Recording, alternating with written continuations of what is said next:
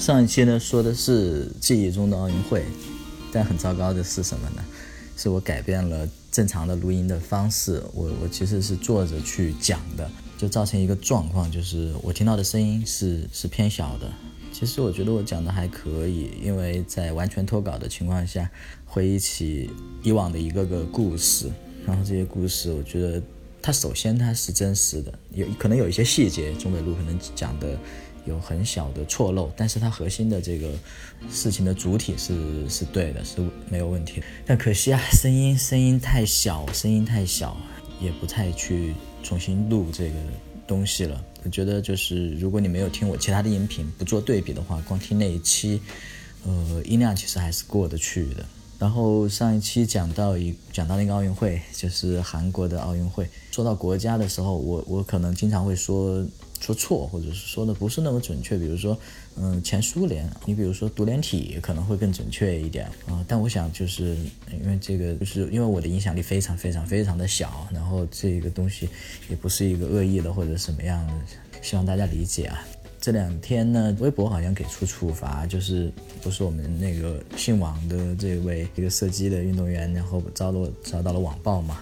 然后我当时第一时间我就说这个这肯定不对啊，但是现在情况很好，就转过来了，就就微博直接禁言了很多人，最少的三十天，也有好像九十天、一百八十天的嘛。我看得到那个被禁言的微博的号，有一些可能就是小号，就用来骂人的那种小号。那我不知道他骂了什么，因为我也不太关心这个很脏的细节，就是我觉得没有意义啊，没有意义。我我们尽量不做没有意义的事情。大家知道我喜欢看 NBA，我我看了很多年的姚明的火箭队的比赛，所以我看没有姚明的火箭，现在也看很好的运动员，比如说比如说威少、詹姆斯、利拉德，我我发自内心很佩服他们，不光佩服他们的球技，也佩服他们的人品。当然，我不能保证这些球员每时每刻他说的每句话都是正确的。圣贤都做不到，但是呢，我觉得从大面上来说他们是不错的。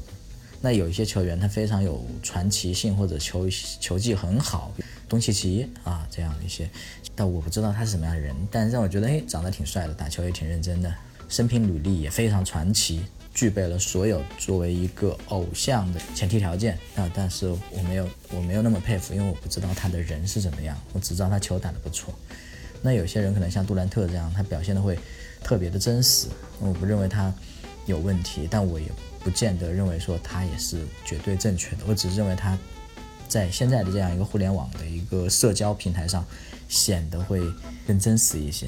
真相永远不会丑陋，真真相永远不应该被认为是丑陋的，这是我的观点。有时候人表现出来的一些胆小、贪婪、自私这样一些东西，我认为它是人性。人性呢，没有特别多好去指摘的。因为我们指责人性是丑陋的，似乎就指指指摘了我们的全部。当然，有一些低于人类下限的一些东西，咱就直接唾弃它了，也就不提它了，因为那个不属于人了，那可能属于另外一种。想说的就是怎么去看待这些比赛，就我自己的一个观点啊。因为你比如说我们的三大球女排，然后零比三输了土耳其，猛着这么看一下，心里还是有一些低落啊。这毕竟是我们的母队嘛。然后我看郎平说，我们的主力朱婷她这个手手腕这个伤没有好，扣球都有问题。她这个我们也能理解，有时候是这样的。有时候我们可能我们在四年中完全没有关心中国女排，只是到了奥运会的时候我们去关心她。这个时候其实我们可能对这个队伍已经比较缺乏了解了。然后但我们又希望她出好成绩。这个是不公平的。我们当然没有义务作为老百姓，没有义务说你是要关注什么什么东西，无那么多时间和精力。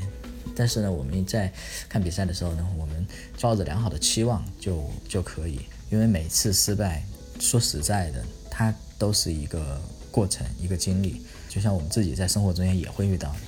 然后我们看到女足，之前钟北如说过嘛，王霜，王霜是武汉这边的。他我他我有印象啊，他就是东西湖两个学校出来的。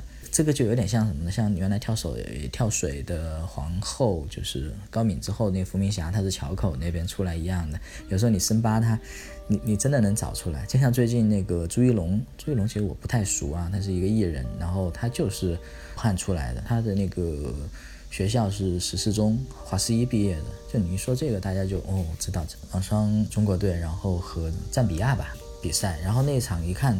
分数很高，四比四。这个如果说足球比赛都有这么高比分的话，那观众一定很多，大家看着也嗨的嘛，挺热闹的嘛。但是实际上后来我看了报道说，哦，因为中国队第一场比赛是是输球了，这一场比赛如果打平的话，下面一场非得赢，但是又是一个很强的队，一个类似于亚军级别的这样的一个很强的队，这样这样三场比赛打完了之后。实际上是有一种可能性，是不是小组赛会被淘汰？说真的，我我没有特别去细研究，但是确实感到哦，原来四比四并不是一个好的成绩。也许我们应该拿下这个可能被大家认为是小组里面比较弱的这个队，当然不是一个特别特别好好好的一个成绩。就至少我来看，我觉得。四个球，王霜的这么一个运动员还是世界级别的。我们往好里想，很难有这个全部的一帆风顺的。我们我们武汉话用武汉话说，就是不要想着把便宜占尽，不要总想着把便宜占尽。就是只有一个人他比较小的时候，一个在比较小的时候，他会以自我为中心，所有东西都是围着我的，所有东西都是我的。长大之后他就明白，我只是这个世界的一部分。那我我觉得在体育比赛里面也是一样的。就是我们这个国家也是像众多国家之一，只不过我们可能比较强一点，但不是所有的东西都是我们的，更多的是我们去看我们的胜利的东西，看我们失败的东西，它就是我们的人生。那那有些朋友他说 NBA 的，然后他可能高水平的，那我们就去看，比如说男篮啊，男子篮球，我们去看美国队的。比如说有的朋友他可能会怎么样？他可能会熬夜去看。美国男篮的第一场比赛，比如说美国打法国，美国输了，美美国现在输球就输的有一点多。然后看这个看的朋友当然是希望啊，美国队，因为美国队很强啊，美国队就应该赢呐。然后啊，美国队输了。啊，但是我们的喜欢的球球员，比如说是杜兰特或者是。哪一位他打得很好啊？他，呃，如果他们打得也不好，哎呀，他们虽然打得也不好，但是他们是受限于这个犯规啊，或者是我们可以找出一些理由，然后去去关注。但是对中北路来说是什么呢？我坦白的讲，我我只关注中国队。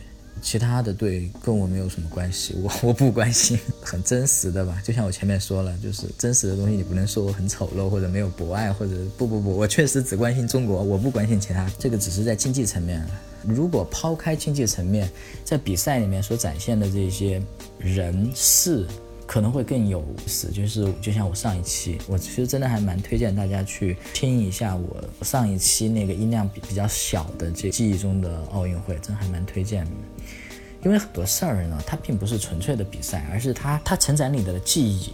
就像什么呢？就像科比死了之后，有人会留言说，嗯，也许还有下一段伟大的科比，但是不会有下一个我的青春了。因为因为很多人的青春是看着科比打球，啊，可能年纪更大一些人的青春是看着乔丹打球，所以年纪更大的人他可能会认为乔丹才是世界第一，但是看着科比的这一代人，他可能会认为科比才是我们的心里面的 number one。像我这个可能接近于姚明或者是詹姆斯这样的，我们可能会认为姚明就是我们心中最好的球员。是啊，是有很多球员也许实力上比他强，但我就是认为姚明是最好的。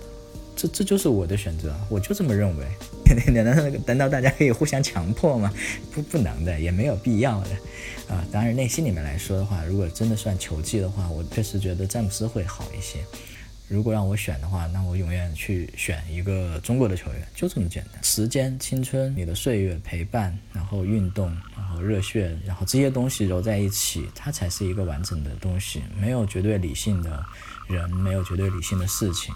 我小时候是不看足球的，然后我那时候看足球是因为我那个很小很那个很好的朋友，嗯，他是什么时候看？记得那一年我好像还在上小学吧，还那朋友就就跟我说，来我我们去东湖路那一边，那个因为我我们是是老五中的人嘛，从那边走到东湖路还蛮远的，估计有两三站，去买一本杂志。意大利之夏，应该是那一届世界杯的，因为是在意大利举行。罗西啊，可能是那一代那一波的人的那个金童罗西嘛。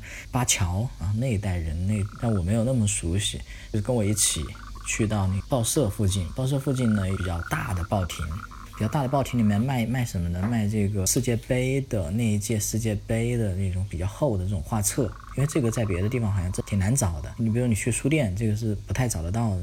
然后有一个地方可以买一些书和杂志的，就是这个邮局。就水果湖邮局，你到那儿有时候能有很多还不错的东西，别的地方买不到的，能在那里买。初中左右吧，我那个时候想去买一本这种青春类的杂志，现在不知道停刊没有。广西出的，南宁那边的《中外少年》，因为在我们那个小时候，大家看什么呢？有有有有那种青春类的杂志啊。你小时候就看郑渊洁的那个《童话大王》，那个《童话大王》那个书特别糙。那个就是纸质特别差，跟那个日本动漫一样的，都用很差的纸。但是呢，印的内容也想看。时候看那个小学中看那个《童话大王》，那个时候好像是一个月一期还是什么的。那长大了之后呢，去看什么呢？那个少男少女和中外少年。但少男少女呢，它其实它还是偏偏幼。然后中外少年虽然是广西那边出的一个杂志，但是它很洋气。那时候真的很喜欢这个，然后又不好买，其实也不好订。然后那个时候甚至跑到哪里，就是长江大桥、武昌桥头这边，它这边有一个报亭，很少很少有人会去的。但是那个报亭也确实，它当时的话也是有一些你找不到的这个这个杂志，或者是过期了就是杂志，然后跑过去买。你你会觉得这个过程是非常有意思的。我跟我那个同学后来一起玩，一起。我们当然有比较多的一些好的朋友，但这个朋友肯定是最好的。在高中的时候，后来高考前，然后去钓虾子，就碰到很大的那个大雨，班级里面做年会啊，做什么班会啊，那个时候，然后我们两个一起去讲相声。你知道那个时候怎么讲相声？你什么都没有，手机没有，电脑没有，你只有什么？你只有 收音机，你的电视机都是很旧的、很老的，而且不太常看。收音机里面听那个马季、姜昆的相声，你听，你听他那个相声，这个相声他们两个人在讲，你你抄一段，我抄一，把这个，呃，相声的大概的台词抄下来，然后再来类似于排练呐或者什么的。对于现代人来说，可能完全无法想象。就我我们这一代人啊，嗯，算七零后，七零后在城市里面生长的这些人，嗯，可能没有六零后那那一波荒一点，就农村这边生活的。田野的情趣，钓鱼啊，没有。但是在城市里面，你能玩的，你能做的就这么一些。像手机、电脑这些，已经是很后来，是我们的下一代，可能八零后、九零后，大家越来越熟的，包括两千年后这样子，他们来玩。也就是所有体育的记忆是糅合了你的个人经历，你才有，你才有很深刻的印象的。在这种情况下呢，情感所打动，而不是被纯粹的技术啊、比赛的东西打动。比如今天看到一条消息，看到土耳其对土耳其的一个战乱中的国家兄弟在那儿拥抱，他为什么呢？因为这两个兄弟分别属于两个国家，就是一个是属于一个难民队，另外一个呢是属于他们原来的这个国家。其实这个新闻报道还是有一点，呃，有一点有点煽情的，就猛的一看你会认为这两个兄弟已经流离失所很多年了，然后通过奥运会，然后他们终于见面了，然后拥抱了。而结果你其实仔细看内容，你发现哦，这两个运动员啊，其实他一个代表祖国，一个代表难民，但他们其实已经都移居到德国了。国家战乱比比较重嘛，大家就都迁出来。其实你是你如果真的是一个很好的、很厉害的运动员，你你也得给自己找一条生路，找一个更舒适的，就是比赛训练环境嘛。你不能明知道这个地方国家就是还是有点有点乱，你有可能。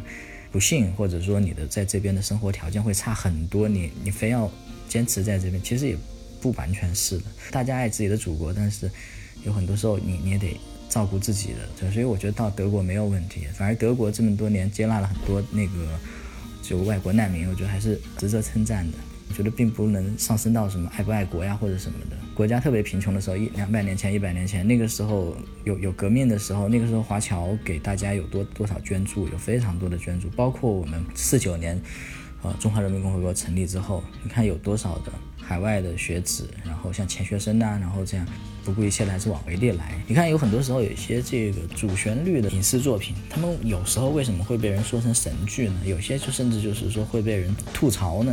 它很重要的原因就是。他们没有，他们没有真实的去反映当时的那个状况，他把环境或者一些事情说的太容易了，太简单了。然后另外呢，可能有一些影视剧呢是什么呢？他们试图用用现代人的逻辑去解释那个时候，这种逻辑就是他们不能理解这个世界是有一种伟大的，是有很多普通的正常人的贪生怕死的想法，但也有些人确实是把信仰看得比生命还要重要，是有的，你不能够去。去说没有，或者是他们啊，原来背后是有这样这样的原因的，或者什么？这如果这样去弄，就有点贬低我们的一些人和事了。他另外一个消息就是，呃，有一个运动员，有一个运动员叫叫丘索维金娜。当时一看说，哇，四十六岁的体操运动员，这个好好好大年龄啊！呃，参加了东京奥运会，四十六岁，然后东京奥运会，但是呢，他没有进入到跳马的决赛。这场比赛完了之后呢，这就是他的。人生的正式比赛中间的最后一跳叫传奇谢幕，很厉害，就是他原来是前苏联的独联体的，也应该有一些成绩。那独联体啊，大家散了嘛，然后他就代表乌兹别克斯坦吧，应该是。但是后来因为伤病，他就是他二十多岁就退役了。他小孩得了白血病，白血病那怎么办？怎么说需要钱，需要这样。然后二十七岁的时候。重新披挂上马，就是我重新要参加比赛，把小孩送到德国，然后在那边治病，再怎么样，自己后来觉得我也进德国籍吧，就相当于以前代表独联体乌兹别克斯坦，后来代表德国，真的代表德国就替德国拿到了他几十年拿到的第一块体操这边的奖，这个这个还是挺厉害的。我我想啊，就是他一直这样坚持比赛，有的有的呢是什么呢？应该也是。对于荣誉的这种渴望，但是也是有，就是说我要去挣一些钱，然后去让我的小孩好。但好像这个故事的结尾还比较好，就是他小孩就白血病这个事儿，后来好像就是真的，这还是非常非常幸运的一个。因为因为在生命面前，比赛的这些小的东西真的没有没有没有那么重要。哎，不过话说回来啊，我我一直看到有一个说法，就是什么，就是每当。